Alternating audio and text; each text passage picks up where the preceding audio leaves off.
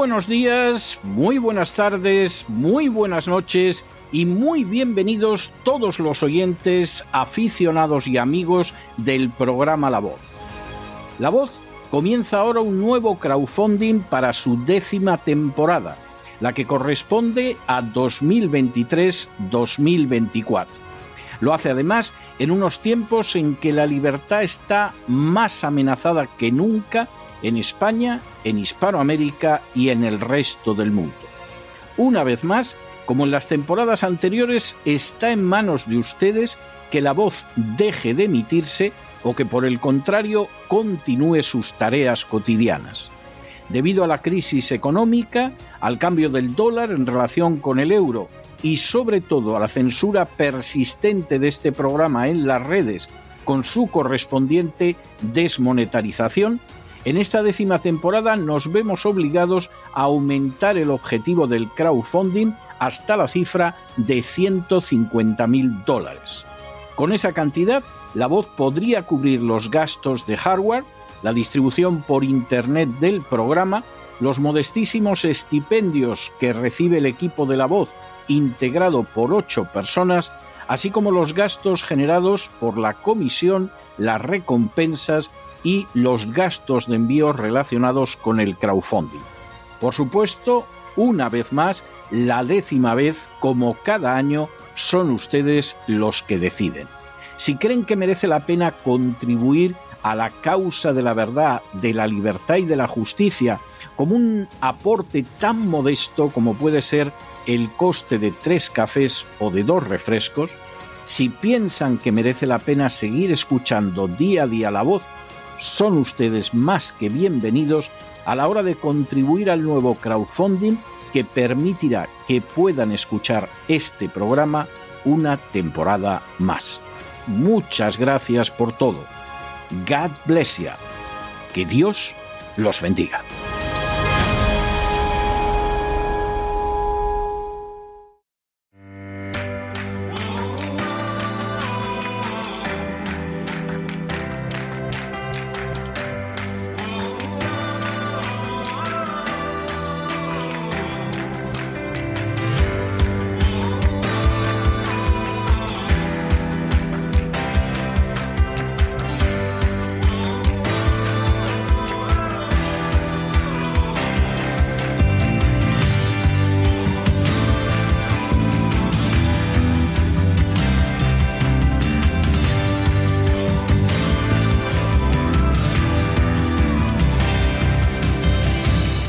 Sana con Elena Kalinnikova.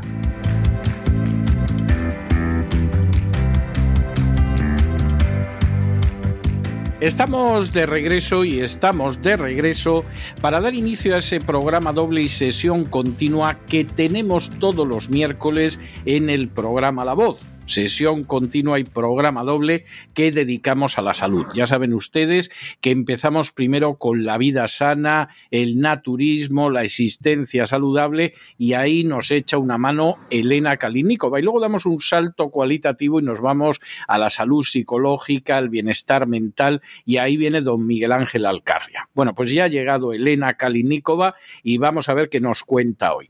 Muy buenas noches, Elena. ¿Por dónde vamos a transitar hoy? Buenas noches, César. Pues hoy estoy muy guerrera, así que vamos a ver la batalla veraniega de melón contra sandía.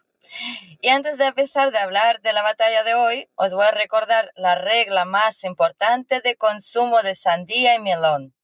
Nunca se comen de postre ni tampoco se mezclan pues acabas, acabas de, de, crear una impresión tremenda porque todo el mundo lo suele tomar de postre y si pueden lo mezclan. O sea, ya has empezado guerrera, efectivamente.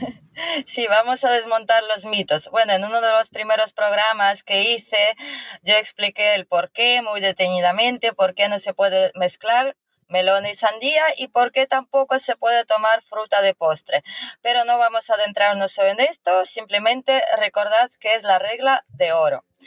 De hecho, uno de mis grandes propósitos para este año es hacer llegar esta información al mayor número de personas posibles y sobre todo a los colegios.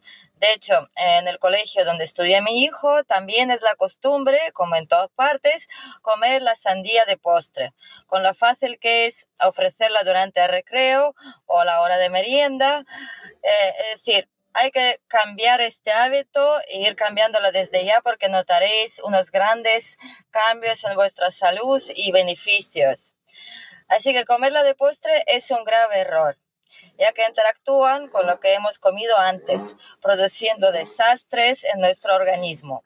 Tanto la sandía como el melón se comen como una comida aparte y por separado. Lo ideal es por la mañana, también está bien al mediodía y no es aconsejable por la noche. Recordad que los riñones después de las 9 de la noche como mucho tienen que descansar y dormir también. Además mm, de su alto contenido en agua, melón en sandía, de su sabor dulce, azucarado y de sus pocas calorías, estas frutas veraniegas están cargadas de nutrientes esenciales para la salud. Así que no es solo agua, como dice la mayoría. Si las queremos comparar, el melón tiene más nutrientes por porción, mientras que la sandía es más ligera e hidratante. Las perdón, Cucurbitáceas, cucurbitáceas. Dios mío, qué palabra tan difícil. Sí.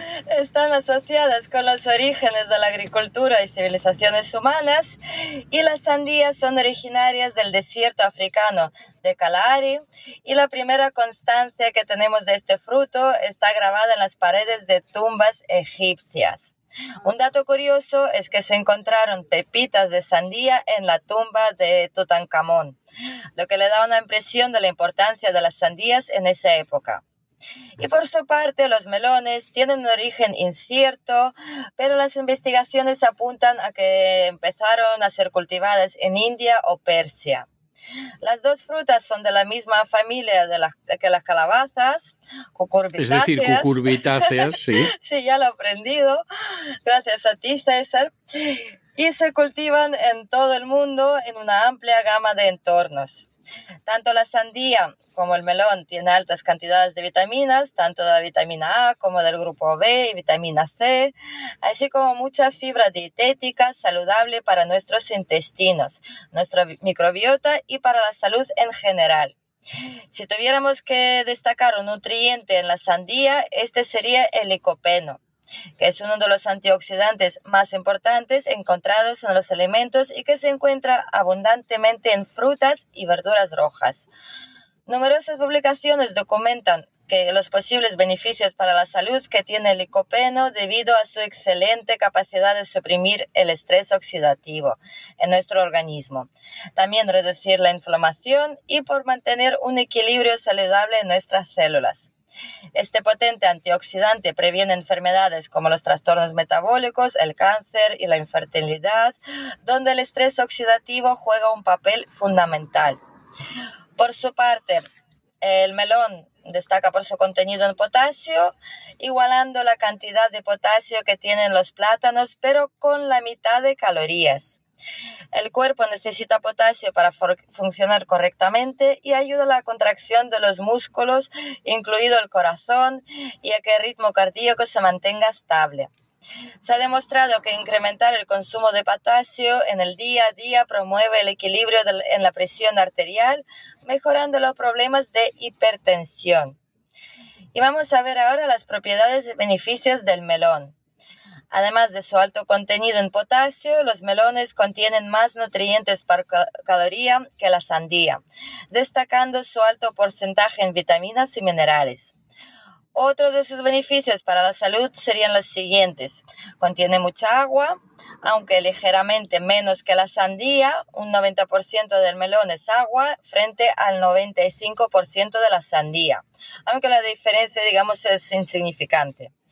Los melones pues tienen más fibra que la sandía, así como más gramos de proteína por cada taza de melón cortado. Es decir, hasta la fruta tiene proteínas. El melón tiene casi el doble de azúcares que la sandía, pero sigue siendo un porcentaje muy pequeño en comparación con la cantidad de agua que contienen.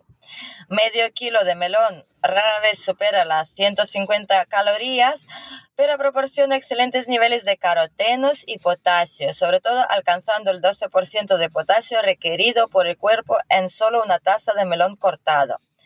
Tiene cuatro veces más potasio que la sandía, de hecho y proporciona el 126% del valor diario recomendado de vitamina B6 y el 90% del valor diario recomendado de la vitamina C. Además, es una fuente excelente de fibra, ácido fólico, vitamina A, B3, que es la niacina, B5 y vitamina B1, que también es comúnmente llamada tiamina y por su alto contenido en agua y potasio, el melón se convierte en un gran aliado para hacer frente a enfermedades cardiovasculares o para prevenirlas. Mantiene la presión arterial a raya y previene accidentes cardiovasculares. Además, tiene nutrientes que son necesarios para tener una piel saludable. Por ejemplo, la mezcla de su alto contenido en vitamina C y cobre son muy necesarios para la producción de colágeno para reparar los tejidos y mantenerlos jóvenes por más tiempo. Y ahora vamos a compararlo con las propiedades y beneficios de la sandía. La sandía está dotada de importantes compuestos nutricionales y bioactivos que proporcionan varios beneficios para la salud contribuye sustancialmente a nivel de actividad antioxidante de las dietas humanas y la información disponible de numerosos estudios ha aportado luz en el papel terapéutico de la sandía contra los síndromes metabólicos potencialmente mortales, en particular las enfermedades crónicas como el cáncer, las enfermedades cardiovasculares, la obesidad y la diabetes. Otra característica de la sandía pues sería que tiene un contenido extremadamente alto en agua, como hemos dicho, un 95%, y también es muy baja en calorías. Con solo una taza de sandía cortada, que aproximadamente pues serían 150 gramos, obtenemos solo 48 calorías. Y gracias a su alto contenido en agua y su bajo contenido en calorías, proporciona más nutrientes por caloría consumida. También es una excelente fuente de vitamina C y gracias a su alto contenido en beta-carotenos nos aporta un gran porcentaje de nuestras necesidades diarias de vitamina A. También tiene vitamina B1, B6, biotina, magnesio, potasio y fibra dietética. Y lo curioso es que tiene el triple de triptófano que el melón que es un aminoácido esencial en la nutrición humana que nos ayuda a dormir bien por las noches. O sea, los que, los que no podéis dormir bien por las noches, comed muchas no, Los que no podéis, no me incluyas porque yo duermo divinamente. O sea, no. Pero bueno, lo tengo en cuenta. Ya sé que si no puedo dormir bien por las noches, echo mano de la sandía. Pues sí. Y hasta aquí las fuerzas están muy equilibradas de entre melón y sandía, por lo que se impone que uno o los dos ofrezcan un beneficio añadido eh, que le confiera superioridad frente al contrario. Y aquí la sandía da el golpe de efecto. Su alto contenido en L-citrulina es un aminoácido que produce arginina, que da lugar al óxido nítrico, que es una sustancia que favorece la dilatación de los vasos sanguíneos y favorece el flujo sanguíneo del pene, lo que le convierte a la sandía en una Viagra natural y puede mejorar la disfunción eréctil. El médico y divulgador estadounidense Michael Greger, fundador de la web nutritionfacts.org, sostiene que una rebanada de sandía, sobre todo si se incluye la, eh, la parte blanca de la sandía, proporciona la misma cantidad de citrulina que un suplemento. Y por un mecanismo similar y por el efecto de la citrulina, la sandía es un alimento beneficioso para mujeres posmenopáusicas con obesidad e hipertensión, en las que ayuda a rebajar las cifras de presión sistólica. Y el as que guarda en la manga el melón consiste en favorecer la salud de los huesos, que se debe a su elevado contenido en folato. La vitamina B9, que serían 30 microgramos, 10 veces más que la sandía, y también por su contenido en vitamina K y magnesio. Y ahora vamos a ver el otro golpe de respuesta de sandía, que consiste en que es considerada como la fruta eh, la mejor, además, para limpiar los riñones debido a, la gran cantidad de agua que la compone y a las propiedades depurativas y diuréticas de su jugo. El zumo eh, que genera la sandía favorece la limpieza de los tejidos y flujo sanguíneo y por ende eh, beneficia las funciones renales. Eso sí, una vez abierta la sandía hay que consumirla cuanto antes, pues con el paso de los días se degenera y empieza a crear toxinas muy perjudiciales para nuestro organismo. Entonces, siempre es aconsejable tomar esta fruta por la mañana. Eso, si es ayunas, aún mejor, porque si queréis limpiar vuestros riñones, pues eh, la verdad que sería imprescindible tomarla en ayunas. Eh, a modo de desayuno, pues de esta forma nos beneficiaremos de todas sus propiedades y a nuestro cuerpo le es más fácil digerirlas. Otra forma de tomarlas es preparando jugos con ellas ya sé que la pregunta que está rondando vuestra cabeza es que os quedaréis con hambre si tan solo desayunáis fruta. Así que mi sugerencia es que una o dos horas más tarde hagáis vuestro desayuno habitual. Ingerir frutas ayuda a prevenir la aparición de enfermedades relacionadas con el incorrecto funcionamiento renal, tales como insuficiencia renal, cálculos en los riñones, frecuentes infecciones renales o nefropatía diabética. Así pues, en los casos eh, en los que ya se padezca algún problema eh, renal, se debería consultar al médico especialista eh, si es recomendable o no la ingesta de esta fruta en concreto. Entonces, ¿cómo tomar los jugos para limpiar los riñones? Pues vamos a ver un poco por encima las recomendaciones generales sobre los jugos de sandía para limpiar los riñones, ya que son una excelente alternativa para depurar estos órganos. Sin embargo, no deben ingerirse con demasiada frecuencia ni por periodos de tiempo muy largos o podrían acabar por afectar nuestra salud renal. Lo recomendable es tomarlos preferiblemente en ayunas durante máximo tres días seguidos. Y en el caso de querer hacer un batido de sandía, no es nada más fácil que ello. Tan solo se bate la sandía en la batidora con pepitas incluidas, que también contienen unos nutrientes importantes para nuestro cuerpo y listo. De hecho, yo soy partidaria de comprar la sandía, como la llamo, tradicional, la que tiene pepitas negras, y procuro evitar la sandía, la llamo entre comillas artificial, la que no contiene pepitas. También os recuerdo que si sufre usted de condiciones renales importantes o está bajo tratamiento médico, siempre es recomendable consultar a un especialista antes de iniciar una limpieza de riñones. En conclusión, el melón tiene más nutrientes por porción, mientras que sandía es más ligera y hidratante. Y las dos opciones tienen propiedades antioxidantes importantes y protegen contra el daño celular. Asimismo, cuentan con un alto contenido en vitaminas y minerales que equilibran el cuerpo por dentro y nos ayudan a mantener un buen estado de salud. Y con esto me despido hoy. Espero que os sea eh, muy beneficioso para la temporada del verano que ya ha llegado a nuestro país. No me cabe la menor duda. Muchísimas gracias por todo, Elena, y nos volvemos a encontrar la semana que viene, Dios mediante. Un abrazo muy fuerte. Gracias a todos vosotros, muchos besitos para todos.